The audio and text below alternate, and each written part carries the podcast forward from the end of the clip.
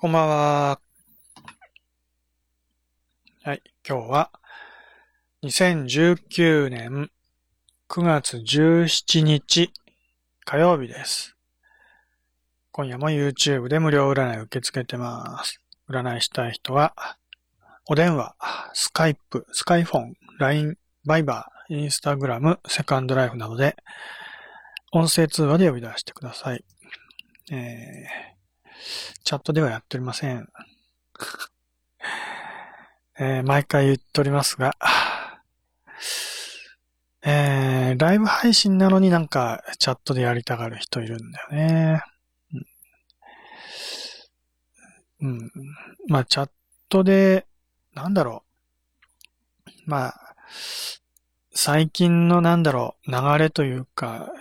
まあ、っていうかな、流、流行じゃないけど、人々の、えー、まあ、心の動きというか、なんというか、傾向というか、うん、生身の人間のコミュニケーションが苦手な人多いよね。結論先言っちゃうと。で、まあ、理由はいろいろあるだろうけど、スマートフォン、ずっとね、スマートフォンの画面をずっと一日中見て、なんか作業やってるわけですよね。作業じゃないけど、みんな何やってんだろうね。あの、えー私は田舎に住んでるので、あんまり街中で歩きスマホやってる人っては見かけないので、なんとも思わないけどね。まあ、日本全国みんながみんな同じようなことを考えてるわけじゃなくて、田舎の人はそんなことは普通は考えてないと思うけどね。都会にいる人たちだけしか思わないかもしれないけど、なんか、スマートフォンをずっと一日中歩きながら見てる人はいるのかどうか知らないけど、電車の中とか、ね、えー街中でなんか休憩中にとかカフェでね、えーコーヒー飲みながらと休憩しながらとかね、えー仕事の休み時間とか、それとか、まあ、ニュースかなんかで見たけど、なんだろうね、えーどっかのカフェだかパブだかで、えー Wi-Fi が使えないんだってね。Wi-Fi が使えないけど、えーまあ、1995年だと思ってくださいみたいな、そういうコンセプトのお店があって、コンセプトってってわけじゃなくてね、まあ、Wi-Fi 設置するコストを削減してるってだけだと思うけど、まあ、その、それで、まあ、お店に来た人たち同士で、えーまあ、人間同士の会話をしましょうっていう、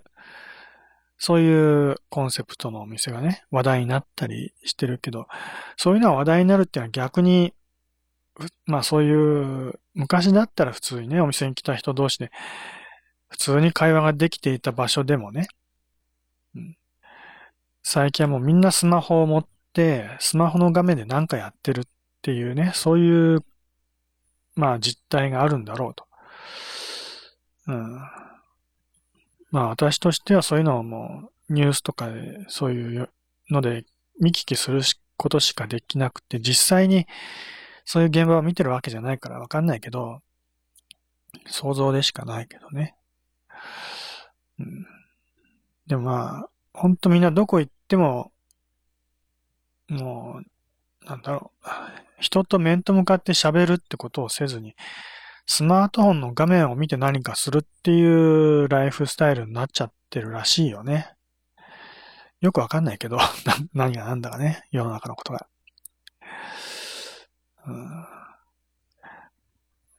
だから、なん、なんていうかな、こう、コミュニケーションが苦手っていうか、まあ、とにかくスマホに向かって何かをすると。人間相手ではなくてスマホ、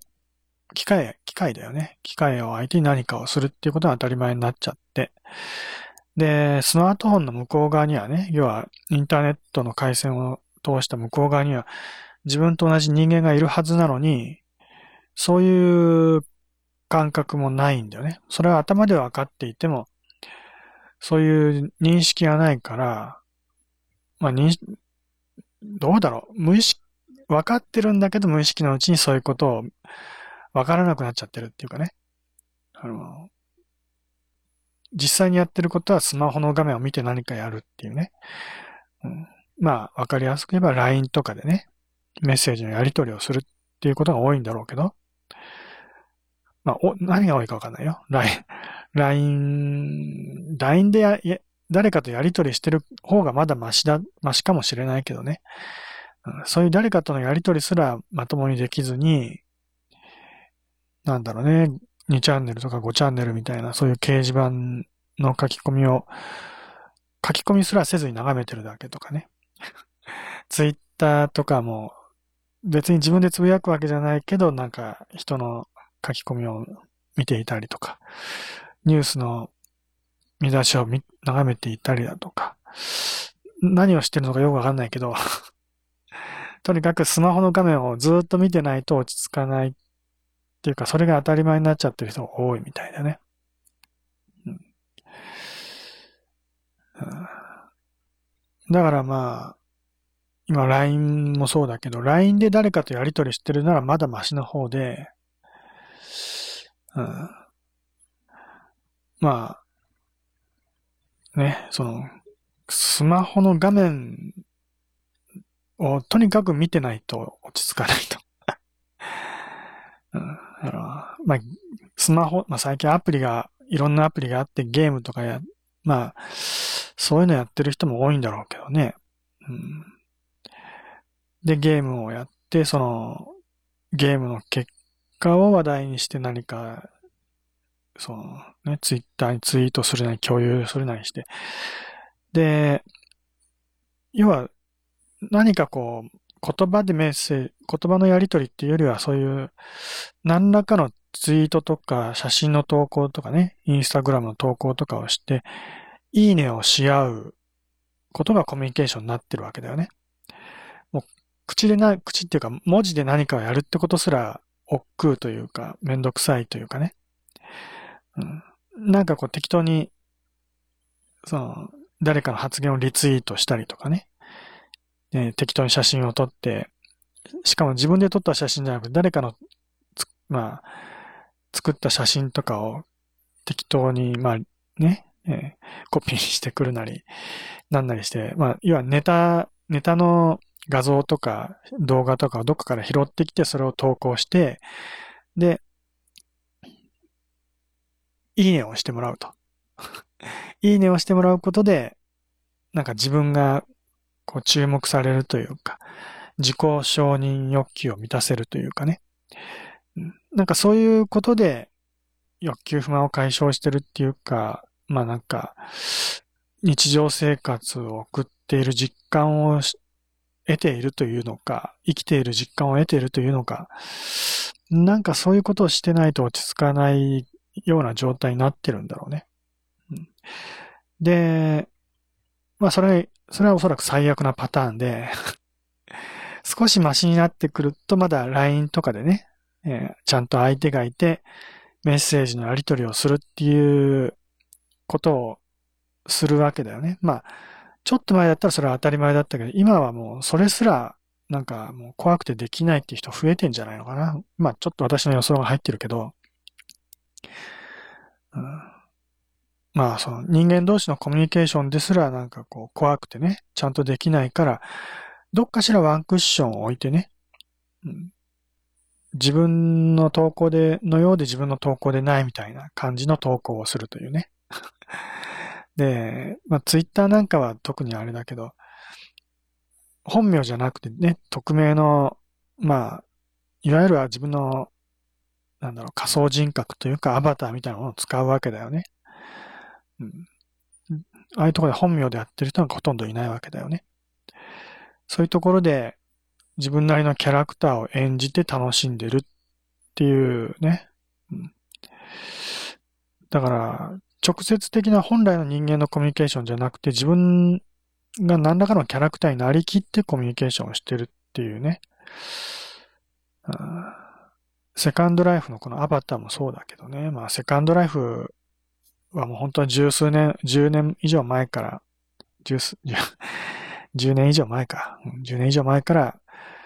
ほぼ同じ傾向というかね、まあ最近のことはむしろ私何にも知らないけど、10年ぐらい前からアバターを使って何かをするっていうのは、要は違う誰かになりきるっていうね、そういう楽しみ方が、楽しみ方をしたくてセカンドライフに来るみたいなね。うん、で、まあ、そうやってワンクッションを置くというか、本来の自分の生身のコミュニケーションは苦手っていう人が多くて、だからセカンドライフでも、もともとはボイスチャットあまりね、利用されてなくなくて、ほとんどは文字のコミュニケーションだからね。アバターを使ってはいるけれども、コミュニケーションは文字でのやり取りをするという形で、まあ言葉も、まあ普段使わないようなね、その、何らかのキャラクターになりきったね、変なアニメのキャラクターのようなこう喋り方をしてみたりとかね。で、そういうコミュニケーションしてるから逆に今の私みたいにね、ボイスチャットを使ってコミュニケーションするっていうのはすごく苦手な人が多いわけだよね。セカンドライフの中ではすごくボイスチャットは嫌われるけど、それは生身の自分が出ちゃうからだよね。文字でやり取りしてればアニメのキャラクターになりきれてたのに、言葉で、生の言葉で喋っちゃったら、普段の自分が出ちゃって リアル感が出ちゃって、なんかなりきってたものがぶち壊しにされちゃうみたいなね。そういうのが怖くて、ボイスチャットができないっていう人は非常に多いけど、まあ、何が正しいか、どっちが正しいかって、まあ、まあ絶対的なことは言わないけど、でも、ある意味病気だよね。正常な人間からすれば、そういうなんか、まともなコミュニケーションができずに何、何らかこう、ね、何らかのキャラクターになりきってないと、やってられないっていう人はちょっと病気だよね。うん、ある意味、えー、乖離性人格障害みたいな、いわゆる多重人格障害というものの、まあ、傾向が出てしまってるわけだよね。うん、別の人格を演じてしまってるっていうね。うん、現実世界でも、要はアバターを使わずに生身の人間で別の人格が出てきてしまうのは本来の多重人格障害だけど、仮想世界のアバターを使ったりとか、セカンド、あ、ツイッターのね、別の、別人格のアカウントを作って、何らかのキャラクターを演じるとかね。まあ、多くの SNS で、まあ、そういうことはできると思うけど、そういう何らかのキャラクターを演じているっていうことはもうすでに、もうその時点で多重人格なんだよね。うん。だから病気なんだよね、はっきり言って。まあ、それがいいか悪いかは私は、まあ、どっちとは言い切れないけどね。断定はできないけど、別の人格を演じることで、ある種、そのね、現実の本来の自分の日常生活が健全に過ごせるっていう場合もあるあるけれども、ただその区別がうまく、区別っていうか切り分けがうまくできていない人がすごく多い。要はそういうことに関して知識誰も持ってないからね。知識はある、あるけど、専門家とかね、そういう心理学者とか、私のようなそういうことを真面目に考えてる人間ぐらいしかそういうこと考えてないから あの、まあ普通の人はそういうこと考えずにやってるから結局自分がおかしいってこと、おかしいっていうか、その切り分け、切り分けてる自覚すらなくてね、なん、なんとなくやってるから、その、境界線がはっきりしなくなっちゃうんだよね。その境界線がはっきりしてないってことは危険なんだよね、要はね。自分で、はっきりとそこを自覚できてればね、今はちゃんとね、日常生活を送るべき、送るための現実世界で、今はセカンドライフのアバターで演じている仮想世界のもう一人の自分だとかね。そういうことをちゃんと自分の中で意識できてればいいんだけど、その、そういう意識がちゃんとできてなくてね、曖昧になっちゃうと日常生活にいろんな支障が出てくるってことは言えます。これはもう、ね、あの、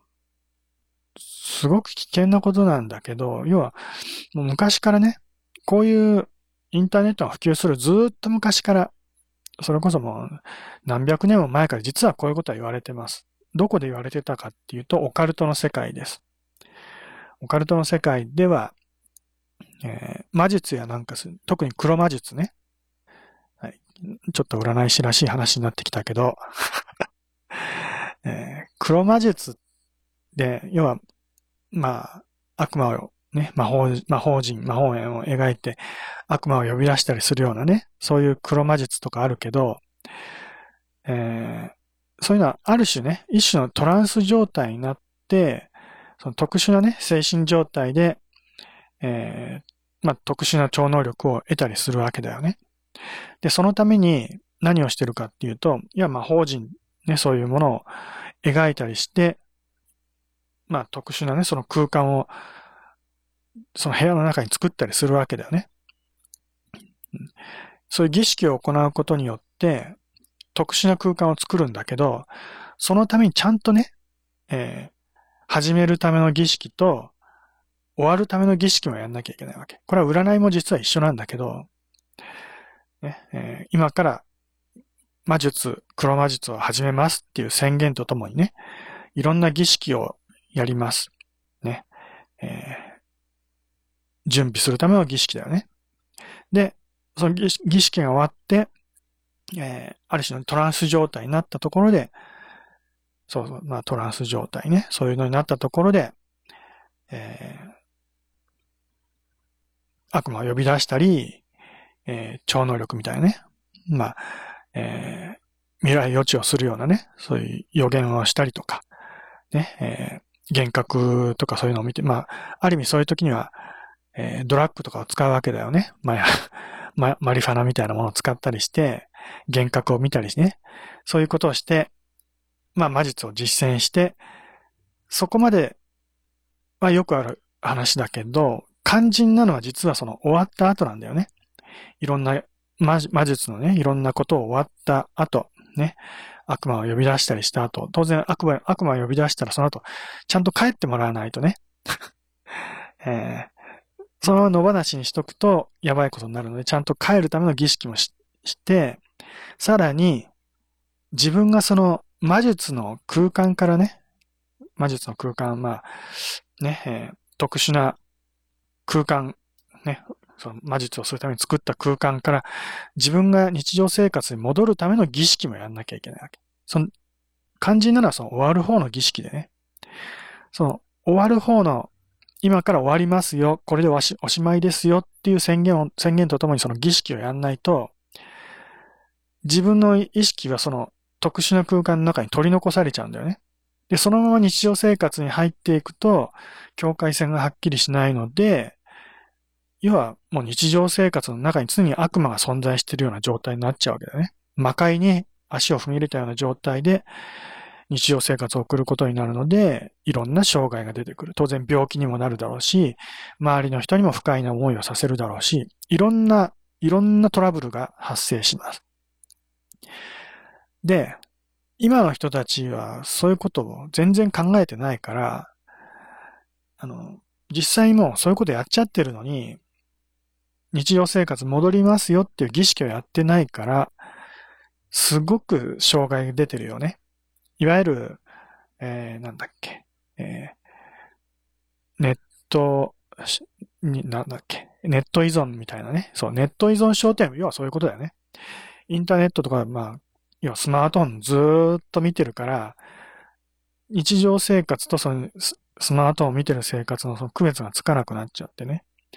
で、えー、意識がど、どうかしちゃってくるわけだよね。ぼーっとしちゃうしね。うん、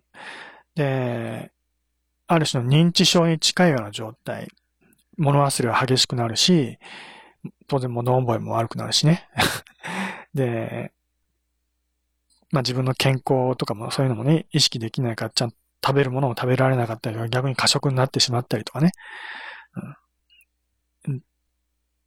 周りの人間関係もどんどんおかしくなってくると。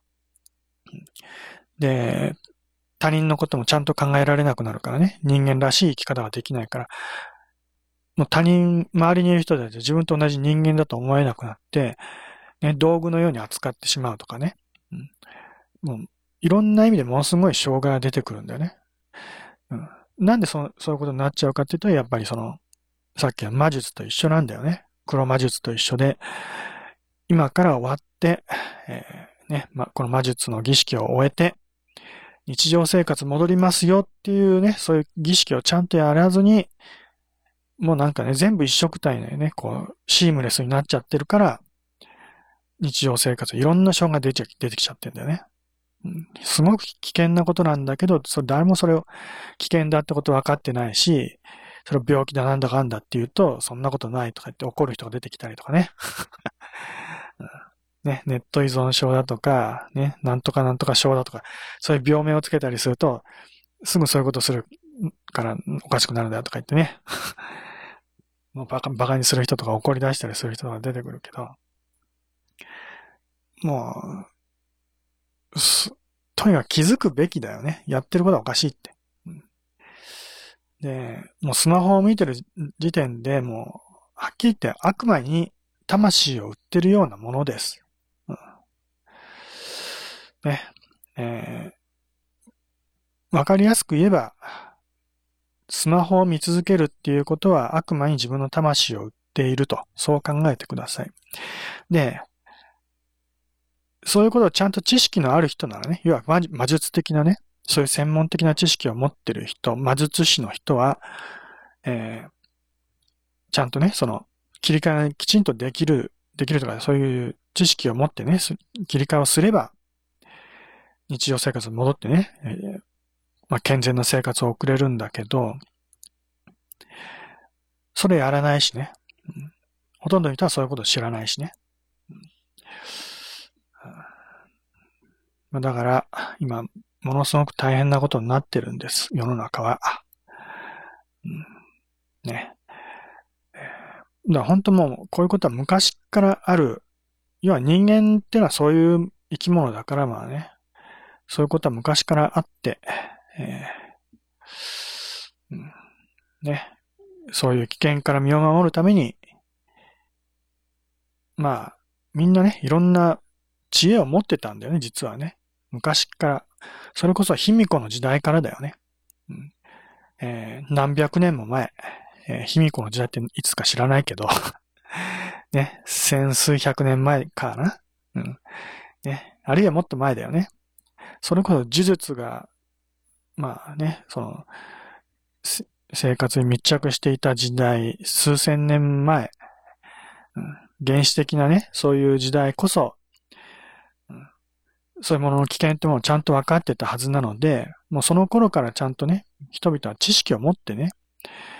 えー、そういう儀式を、ちゃんと儀式っていうものがあるんだから。ね、今から始めますっていう儀式と、ね、そういう予言をね、聞いたりするための本編と、その本編が終わった後の終了の儀式と、そこまでやって、まあね、え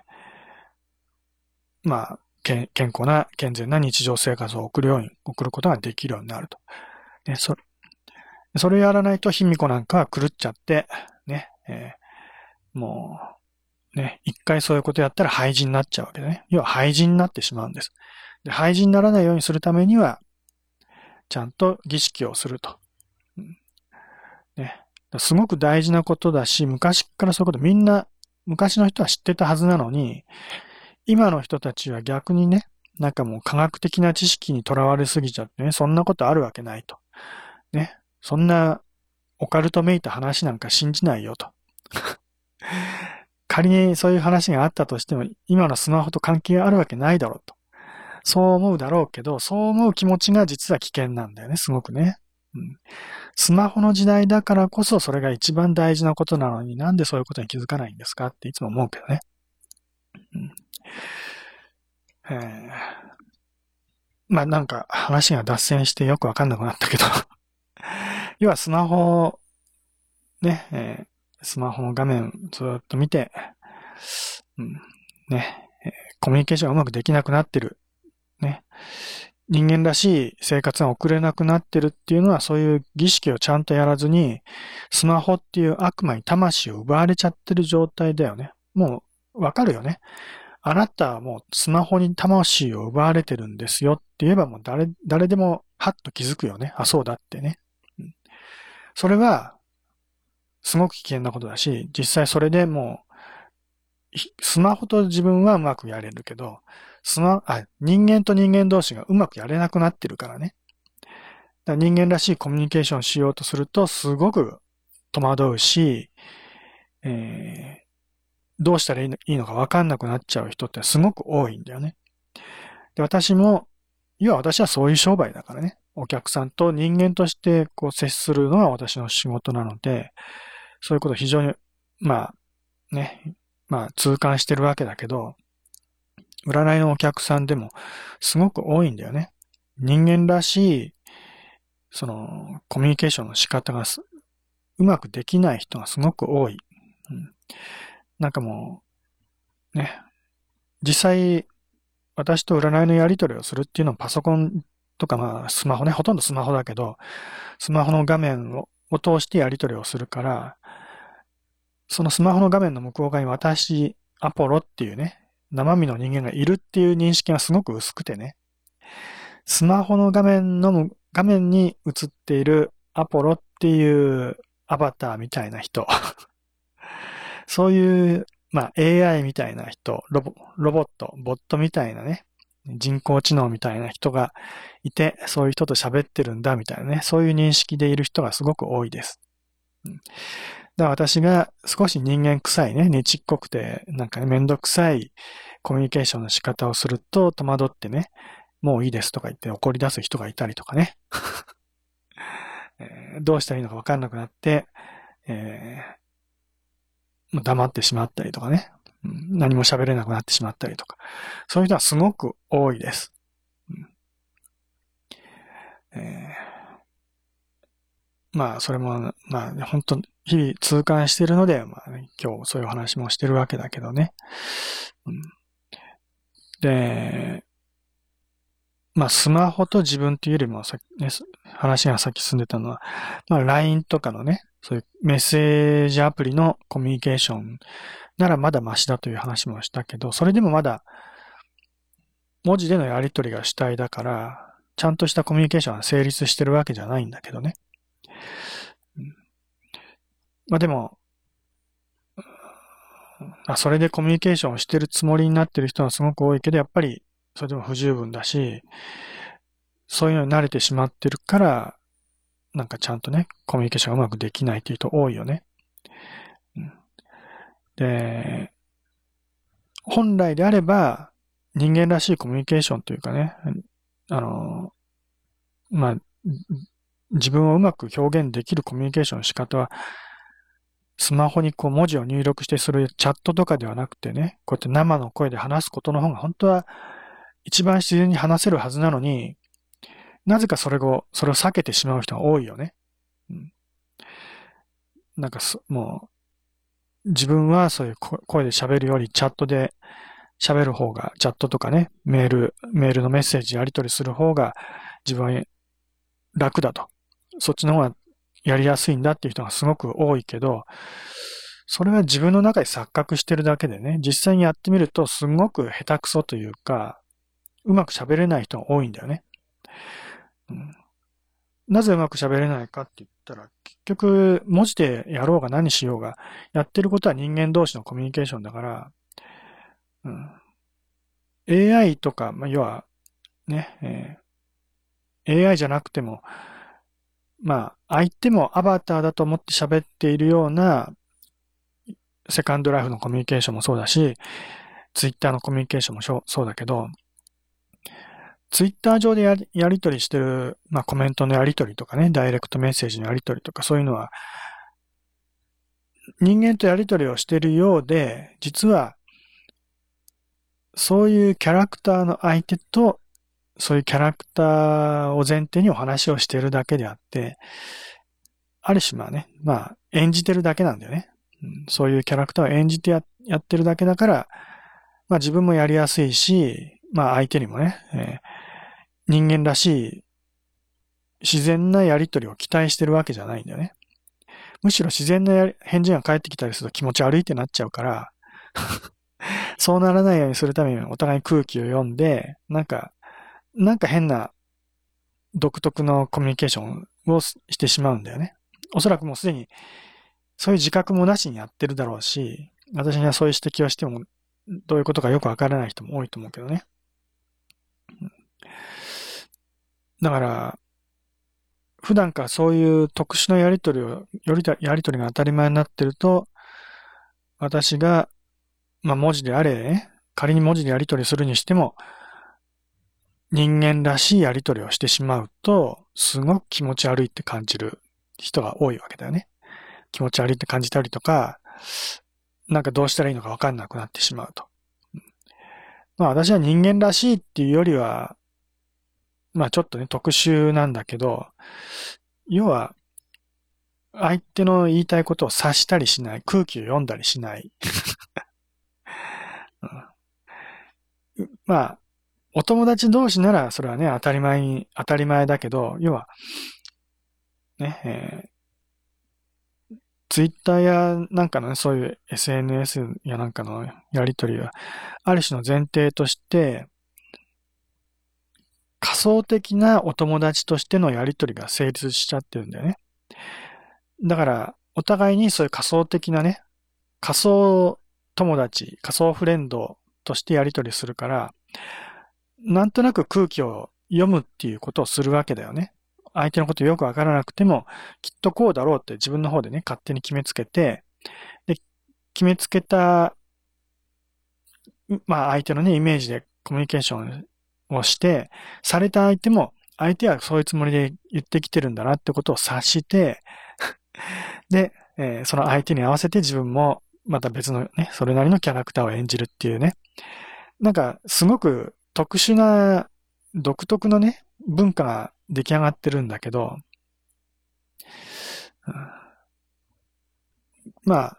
そういうことは私はやらないからね、一切ね。うん、もう友達でも何でもないと。ああなたのことは何も知らないっていう前提でやるから、だからすごく戸惑うわけだよね。なんでこんなこともわからないんだっていう感じになっちゃったりとかね。なんで空気を読んでくれないのみたいなね。で、まあ、ものすごく戸惑う人は多い。けど、それ、そそれはまあ、なんていうか、赤の他人なんだから、普通はそれが当たり前なんだよね。だから私はその当たり前の人間らしいコミュニケーションを取ってるだけなんだけど、その当たり前が当たり前でなくなっちゃってるんだよね。世の中の今の人たちはね。うん、私はあなたのことも知らないと。ね。えー、名前も知らないし、当然年齢も知らないと。例えば年齢だよ。年齢一つにとっても、ツイッター上のやりとりとかだったら、年齢とか書いてなくても、なんとなくのね、発言の内容とか見て、大体何歳ぐらいだろうなとかね、自分でこう、想定して相手とコミュニケーションするわけだよね。まあそうやってコミュニケーションしてて、実際は相手がね、こっちが30代だと思って喋ってたら、相手は実は10代だったとかね。女性だと思って喋ってたら、実は男性だったとかね。そういうことは非常に多くある、ありがちな話だけど、でも、それが成り立つ、成り立つっていうかね、そういうのもまあ、込みで楽しんでる人たちがほとんどなんだよね。だけど、むしろそれが当たり前になってるよね。うん。だけど、私はそれを一切やらないからね。それやったら、要は、正しい判断ができなくなっちゃうわけだからね。だから、年齢とか言わなくてもわかるでしょぐらいな感じのね、態度で来られても、相手が言ってなければね、私は、まず年齢は聞きます。当然ね。うん。まあ、正確じゃなくてもね、30代とか40代とかそういう世代が、大体わかればね、それなりに対応ができるしね。逆にもう小学生ぐらいなのにこっちがね、もう大人だと思って決めつけてね、喋ってたら余計話がおかしくなるしね。そういうこと、そういうトラブルが起きないようにするためには、やっぱりちゃんと聞か、わからないことは聞くべきだしね。調べてわかれば、わかることはまあね、調べればいいけどね。例えばプロフィールに年齢が書いてあるとかね。そういうの一切なければ、ちゃんと聞くしね。性別すらちゃんと聞くしね。性別も決めつける人多いけど、その割には最近トランスジェンダーだなんだかんだとか言ってね、性差別だなんだかんだとか言ってね、そういう男女のその性に関してのこだわ、こだわりが強い人が多いし、多い割にはそういうことをいい加減にやってる人も多いっていうね、なんか矛盾してるんだけど、どっちかにしろよって思うんだけどね。あの、まあ、そういうところも私は曖昧にせずに、まあ、曖昧にしたがる人も多いけど、曖昧にせずに、えー、あなたは男性ですか女性ですかちゃんと聞いてね。あるいは、まあ、いわゆるトランスジェンダー、まあ、ね、体は女性だけど心は男性ですとか、そういうね、そういう複雑な人もいれば、そういうことも、事情も全部聞いた上でね、お話をしなきゃならない。うん、当然、まあ、自分、ね、そういうことを言いたくない人からすれば聞かれるのは嫌だと思うけどね。そういうのをなんとなく雰囲気で察してほしいっていうふうに思う人が多い。でもそれは雰囲気で察したらやっぱり正しい判断はできないしね。うん、で、私はそういう夢とか幻想を見て、まあ、現実から目をそらすのがお仕事じゃないからね。うん、現実逃避することで楽にし,、ね、してあげようっていうお仕事じゃなくて逆だからね、私のやってる仕事はね。要は、もう今一番、まあその時代時代に合って仕事をすればいいんだけど、今の時代からすれば当然、ね、そういうスマホ依存もそうだけど、現実逃避、逃避ってわけじゃないけど、その、ね、えー、魔術的空間というか魔界に足を踏み込んでね、しまったような人たちばっかりだから、そういう人たちをの意識を現実に引き戻してあげることが、正しい、まあ、なんていうかな、健全な精神状態を取り戻すために必要なことなんだよね。だから、今の私の仕事はそういう仕事だと思ってやってます。まあ時代が違えばね、えー、まあ場合によってはあまりもこう現実に向き合いすぎちゃってて苦しい人とかいるので、そういう人は、と多少ね、現実逃避というか夢を見させてあげるようなね、えー、気持ちが楽になる楽し、楽しい雰囲気になれるような、そういう占いをして、えー、気持ちを楽にしてあげることで、心の健全性を取り戻すっていうやり方ももちろんあるけど、今の人たちにはそういうやり方は逆効果なんだよね。うん、あの、まあ、ある種ね、その演劇やなんか昔からね、なんでそういう演劇とか映画とかね、そういうエンターテインメントがあってね、現実離れしたそういうものを人々に見せて楽しんだりするのかっていうのは、要は日常生活とのバランスを取るためにそういうものは必要だったんだよね。昔からね。現実生活があまりにも厳しいから、そういうところからね、えー、まあ少しでも気持ちを楽にしたいっていう思いで、えー、まあ舞台上ではね、自分たちの体験できないような世界をこう演じてもらってね、えー、疑似的に自分たちがそういう世界を体験して気持ちを楽にすると。で、その演劇っていうのは実は魔術と一緒でね、黒魔術と一緒で、えー、ね、劇場の入り口に入るところは、まずね、その、これから始めますよっていう儀式。そして演劇が終わって幕がね、閉じる。幕が閉じるっても儀式の一つだしね。その席を立って、劇場のね、出口から出ていく。その出ていくっていうところも一つの儀式でね。その境目はちゃんとしっかりしてないと、そういう演劇とかを見てもね、やっぱり日常生活に害を及ぼしてしまうので、非常に危険なことです。だこれも昔の人はよくわかっててね、ちゃんとその境目をきちんと作ってやってたはずです。今だったら映画館でね、うんまあ、暗い、ね、えー、映画館から外に出るとね、現実世界戻れるけどね、うん、そういう切り替えがちゃんとできるような、そういう作りになってるはずです。どういうところでもね。あまりにもその境界線がはっきりしてないと、うん、ね、その外に出た時、日常生活に戻った時に支障が出てしまってね、えー、まあ極端な例で言うなら、例えば、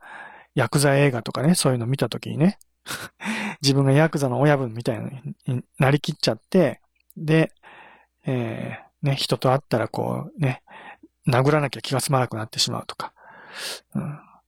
そういう事件最近多いよね。うん、なんか、なんかもうそういう現実と非現実の区別がついてないからそういう変な犯罪をめいたね、危険な行為をしてしまう人が増えてんじゃないの、うん、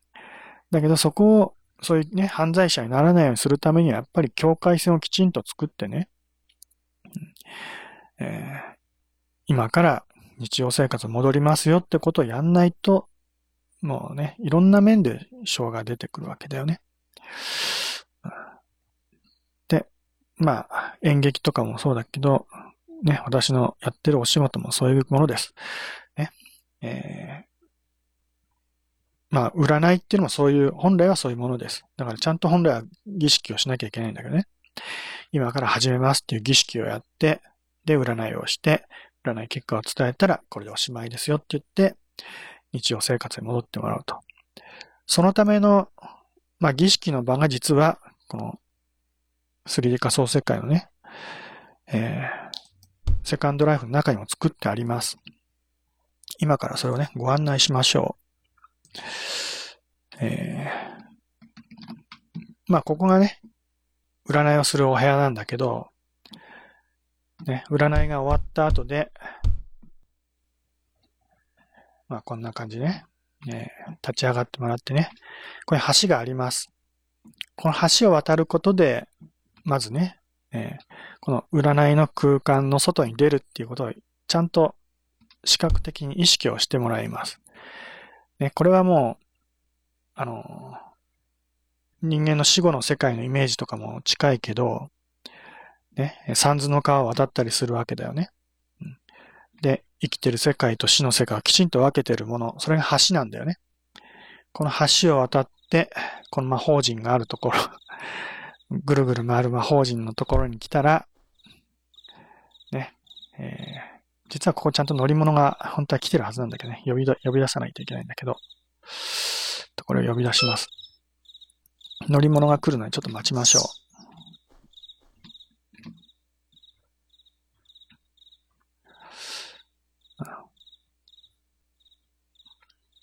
本当は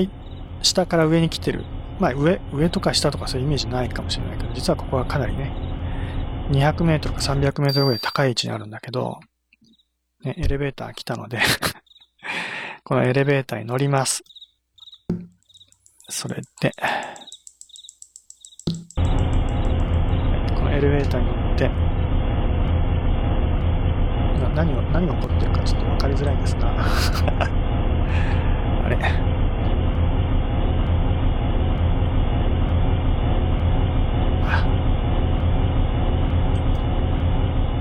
ちょっと、視覚的にちょっと今分かりづらかった。ちょっと、操作を間違えて、ライブ配信の画面を動かしてた。はい。まあ、とりあえずエレベーターに乗って下に降りてくると、ここはもう地上です。ね。ここは地上なので、周りはね、この雪がある、こういう景色になってるわけだけど、ね、ここは神殿ですね、私の神殿。で、エレベーター乗って上から今下に降りてきたわけです。で、地上に降りて、ここから日常生活に戻りますよっていうね。この空間を移動することによる、まあ、ある種の儀式だよね。うん。えー、まあ、神社なんかもそうだけどね、鳥居をくぐったりして、神聖な領域に入っていくわけだよね。それと全く考え方は一緒で、えー、これから占いをする神聖な領域に入っていくというね、儀式のためにきちんとこういうエレベーターを作ってあります。ちょっと今わかりづらかったけどね。えー、まずこうやってエレベーター乗ってもらいます。占いのお客さんにはね。で、エレベーターに乗ったら、でね、エレベーター移動します。は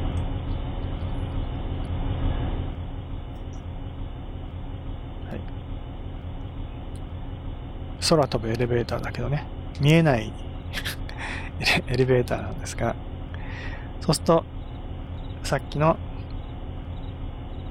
このね、ちっちゃな庭園みたいな場所にたどり着きます。こういうところにね。はい、今、スマホではもうセカンドライフできなくなってしまいましたが、それで、ね、こちらの世界からこの橋を渡って、占いの世界に入ります。はい。ここに来て、座ってもらって、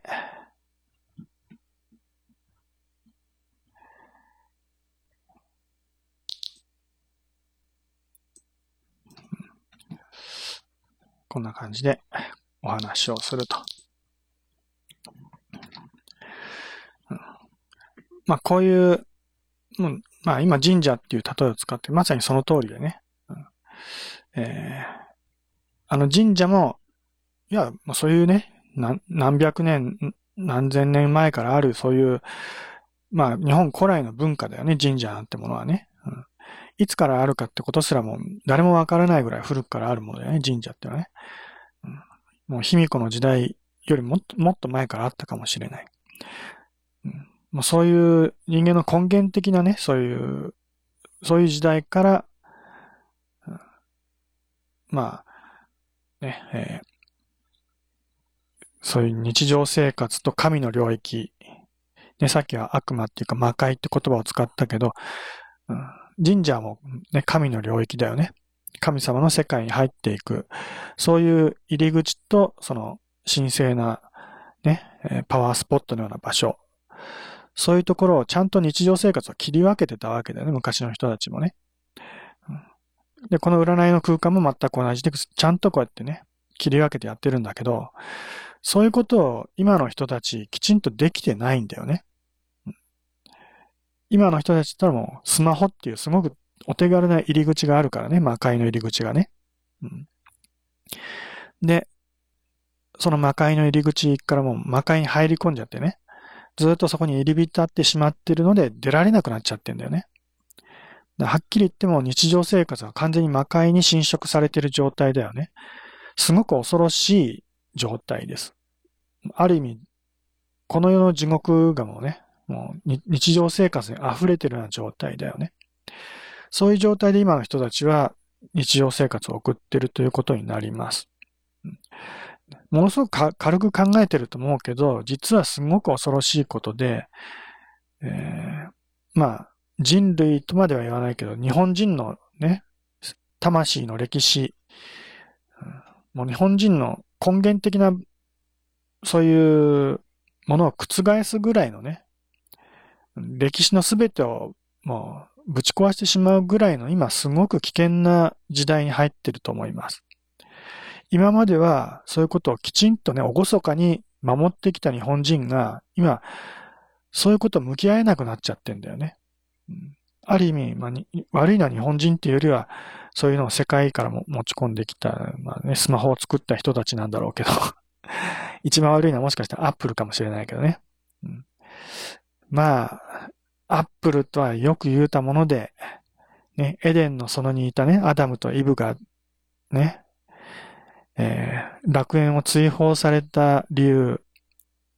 アダムとイブが犯した罪っていうのは、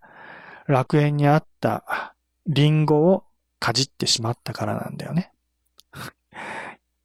つまり、アップル、アップルの作った iPhone っていうスマートフォンをかじってしまったために、アダムとイブは楽園を追放されて、えー、まあ、苦しみの世界に落とされてしまった、失楽園をしてしまったという、ね、えー、大昔からの教訓があるにもかかわらず、っていうかむしろそれがね、現代の予言そのものだって言ってもいいけどね。えー、そういうことに今の人たちには、ま、全く気づいていない。気づいてる人はいるよ。もちろんね。アップルっていうのはもう、その、そのね、アダムとイブのね、えー、食べてしまった禁断の果実だってことを言ってる人はもう昔からいるしね、えー、きっとそうだっていうことを言ってるけど、でもそれは、なんとなくのそういう例えで言ってるだけで、本気でそこまで考えてる人は少ないと思うけど、冗談抜きでね、すごく危険な話です。うんね。そういう神代の時代から続いていたもの、特に日本なんかではね、神社とかそういうところで守られてきた神の世界と人間世界との境界線、そういったものがスマートフォン、アップルによって壊されてしまったと。今はそういう時代です。恐ろしい時代になってしまいました。そういうこと言っても、もうね、聞こえないと思いますけど。えー、信じるか信じないかはあなた次第どころじゃないんですよ。ね、信じてください。信じるとか信じる、信じないっていうレベルの話じゃないですもん、もはや。気づかなきゃならない時代ですよ。時代じゃない、そういうね、段階に入ってます。えー、ちょっとね、私も最初からこういう話をしようと思ってまとめて話してたわけじゃないか、ちょっとね、わかりづらい話になってしまったかもしれないけど、言いたいことはもう常にね、もういつもそういうことを思ってるので、まとめたきちんとしたお話はできないかもしれないけど、たびたびこういう話はもう毎回やっていこうかなと思っていますよ。ね、みんな気づくまでね。気づきなさいって言っても気づかないんだからみんなね、本当にね。どうしようもないよね。はい。じゃあ今日はここまで。この後はいつも通り、推理仮想世界セカンドライブで無料占いを受け付けてます。占いしたい人はこちらに来てください。ではまた、さよなら。